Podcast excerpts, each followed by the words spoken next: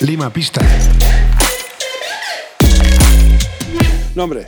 Gonzalo, ¿Qué número llevas? el 13. ¿Por qué? Eh, bueno, yo desde que empecé a jugar en básquet allá en Argentina, eh, en Munro, siempre usé mi- la camiseta 13 y es como un número que lo tengo tatuado, así que siempre usé esa camiseta. ¿Qué te parece Lima viniendo de fuera? Porque tú llevas aquí dos años, ¿no? Dos años, tres. Sí, un año y medio, más o menos.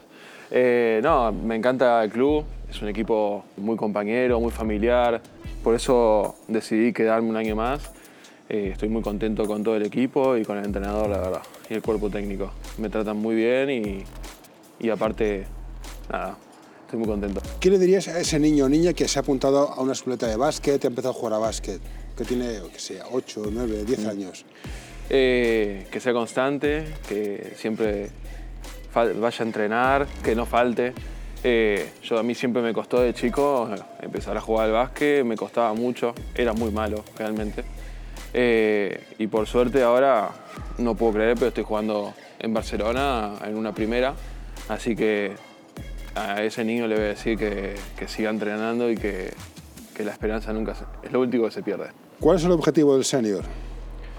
Bueno, a mí siempre me ha gustado ascender. Sería genial que podamos ascender. Pero como viene la liga y es muy competitiva, sería muy bueno mantener y como no ascender, pero bueno, mantener es el objetivo. ¿Cuál sería tu partido perfecto? El partido perfecto es meter 40 puntos y, ven- y rebotes, 20 rebotes. ¿Tapones 15? Tapones 15. Últimos tres segundos. Estás solo, pero hay un compañero más solo que tú. ¿Me la tiro o la paso? No, la tiro yo. Si tuvieras que definirte, ¿cómo te definirías? Eh, uf, como un jugador con buena potencia y un buen tiro, pero así todo también solidario. ¿Quién es el más despistado? Sánchez, ¿Quién es el más amigo del árbitro? Moreno, ¿Quién es la mascota del entrenador? uh, vamos a decir Edu. ¿Con qué frase te quedas? ¿Exterior tirador, poco metedor o pívot tenías que ser? Pibos tenías que ser. Si el senior fuera una película de miedo, ¿quién moriría primero? Eh, para mí Rius, ¿Quién crees que tiene un secreto? uh, un secreto. Eh, y yo diría que Joan, ¿Los tiempos muertos sirven para escuchar al entrenador o para descansar? para descansar. ¿Quién es el turras del equipo?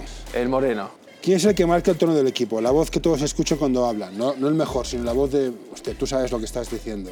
sí, a Marcos. ¿Qué da más miedo? ¿Un esguince, una rotura de ligamentos de la rodilla o un árbitro casero en campo contrario? Un árbitro casero. ¿Algún ritual que tengas antes del partido? No, pone- eh, hacerme doble nudo en las zapatillas.